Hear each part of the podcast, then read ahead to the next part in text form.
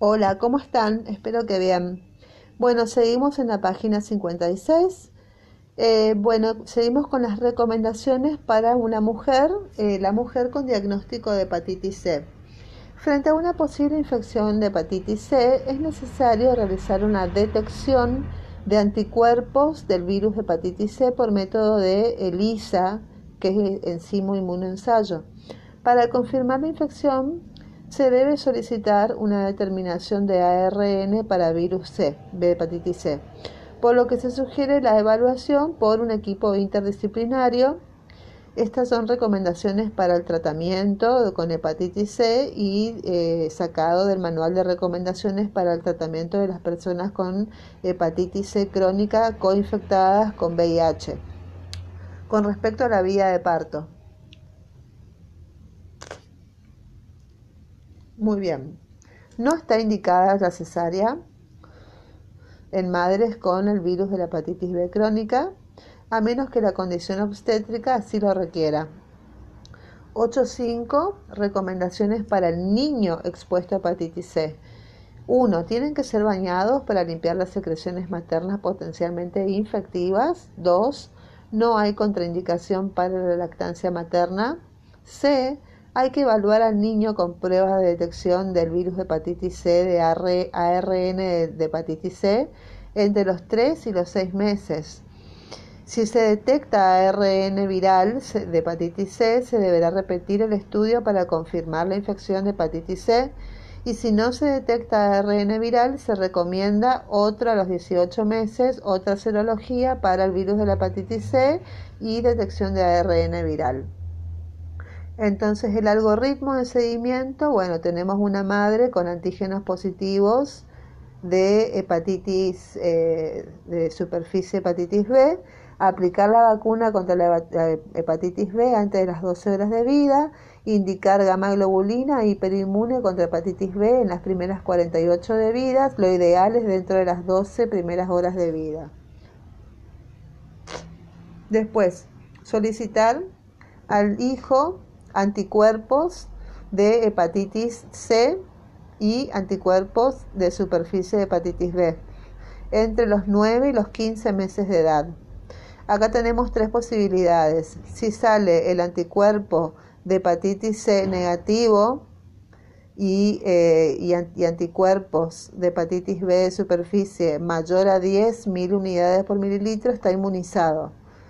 Eh, si en segundo lugar, segundo cuadro, si, nos sale el anticuerpo del virus de, hepatitis B core negativo y el antígeno de contra la hepatitis B de superficie menor a 10, es que no respondió al tratamiento.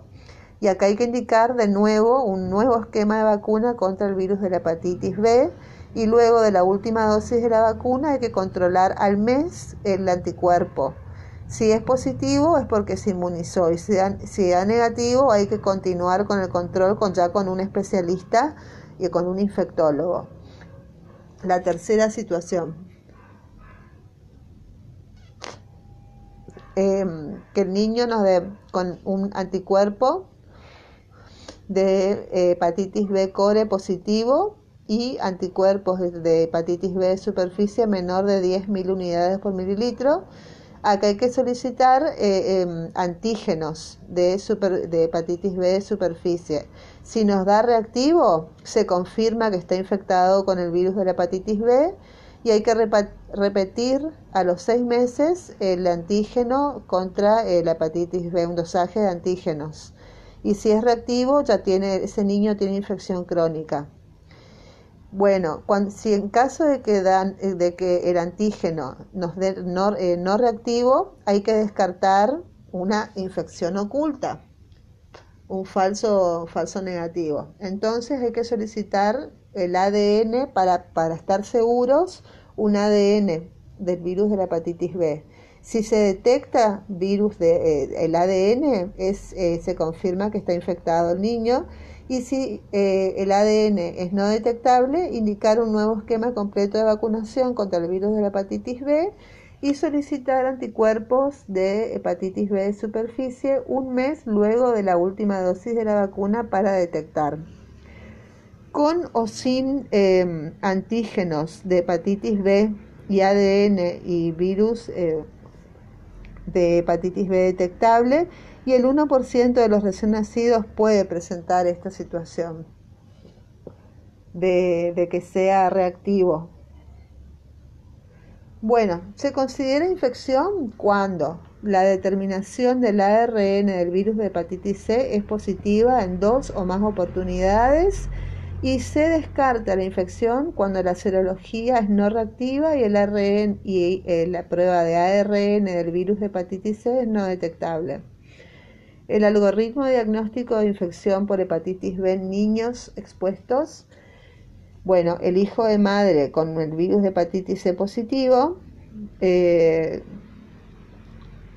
hay que solicitar eh, un ARN contra el virus de la hepatitis C Generalmente el 1% de los recién nacidos puede presentar esta situación. Este ARN, este dosaje de ARN de hepatitis C se pide entre los 3 y los 6 meses de edad. Si nos da detectable, hay que volver a repetir a los 3 o 4 meses de edad.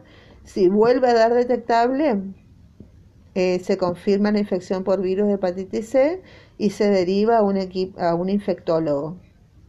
Y si el ARN del virus de la hepatitis C entre los 3 y 6 meses de edad no, eh, nos da no detectable.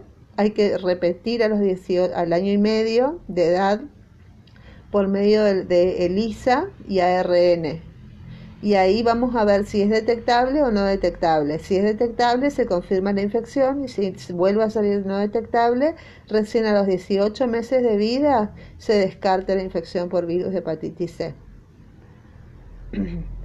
Bueno, con respecto a la vigilancia de las infecciones de transmisión perinatal.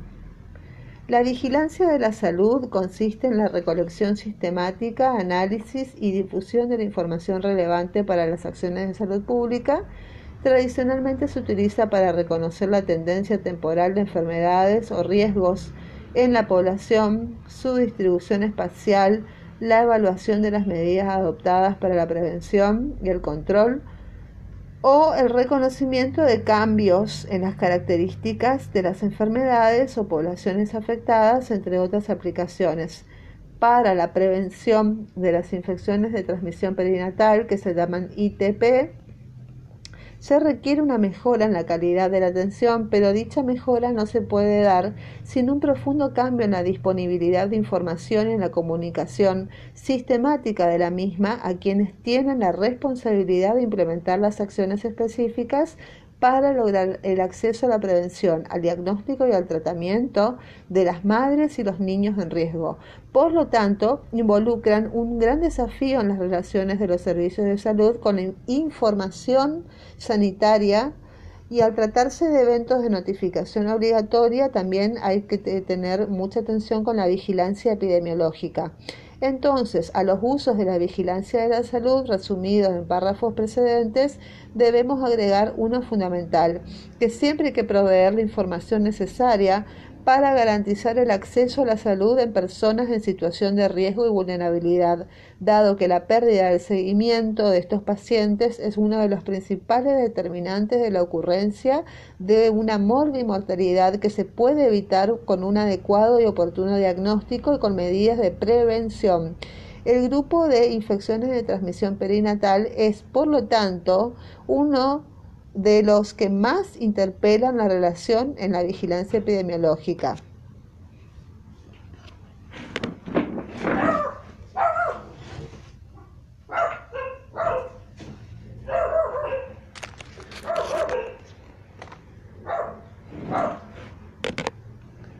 Eh, y a su vez la información registrada por los sistemas de vigilancia resulta un recurso importante para disminuir las brechas en el diagnóstico y el tratamiento en el nivel asistencial y en el trabajo territorial de los equipos locales de salud.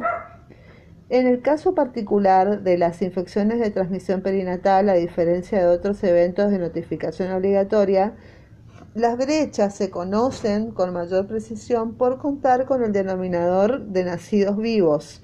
Así, uno de los indicadores utilizados para el monitoreo de la notificación es el porcentaje de cobertura de diagnóstico según la provincia o el departamento, entre paréntesis, entendiéndose por cobertura al total de las embarazadas estudiadas sobre el total de los nacidos vivos en un año para cada infección de transmisión perinatal.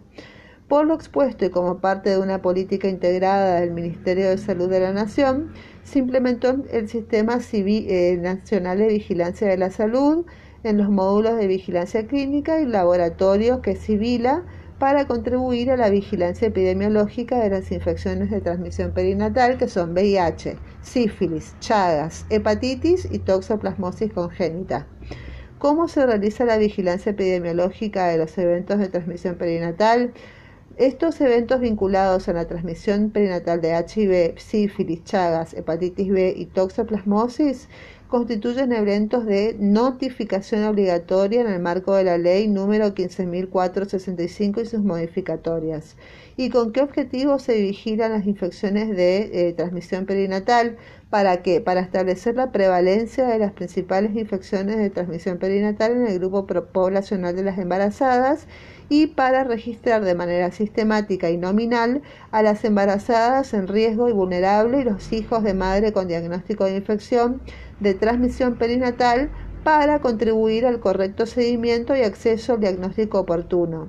¿Y quiénes están obligados a notificar?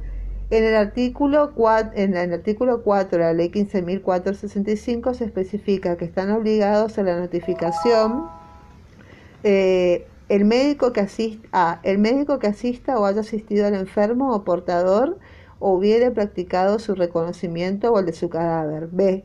El médico veterinario cuando se trate los mismos supuestos de animales. C. El laboratorista y el, y el anatomopatólogo que haya realizado los exámenes que comprueben o permitan la sospecha de la enfermedad y asimismo, el artículo 5 expresa que también están obligados a la comunicación de eventos los demás profesionales y personal del equipo de salud. ¿Y dónde debe notificarse? Los eventos de notificación obligatoria deben informarse en el Sistema Nacional de Vigilancia de la Salud, dependiendo de la fuente de información y el actor obligado a la misma, la atención médica o estudios de laboratorio, y se notifican por el módulo de vigilancia clínica conocido como módulo C2, o de vigilancia por laboratorio, conocido como Civila. De, eh, ¿Cómo deben de notificarse? Deben notificarse los estudios realizados en el marco del control del embarazo para Chagas, para sífilis, para VIH, para hepatitis B y para toxoplasmosis. En este caso es el laboratorio el que debe informar la cantidad de embarazadas estudiadas y positivas para cada una de tales infecciones de manera numérica y por semana. Semanal. Las, em, las, embarazadas positivas para una o más de las infecciones de transmisión vertical bajo vigilancia, en este caso deben notificarse tanto por el médico o tratante como por el laboratorio que hizo el diagnóstico. Y también los niños nacidos de madres infectadas para los casos de HIV, Chagas, hepatitis B y toxoplasmosis o de madres infectadas no tratadas o inadecuadamente tratadas para el caso de sífilis. A continuación se resume tanto qué se vigila, quiénes están obligados a la notificación, cuáles son las fuentes de información, los sistemas de información mediante los que se cumple la notificación, como periodicidad. Muy bien, eh, nos quedamos en la página 61. Que tengan un buen día, muchísimas gracias. Chao, chao.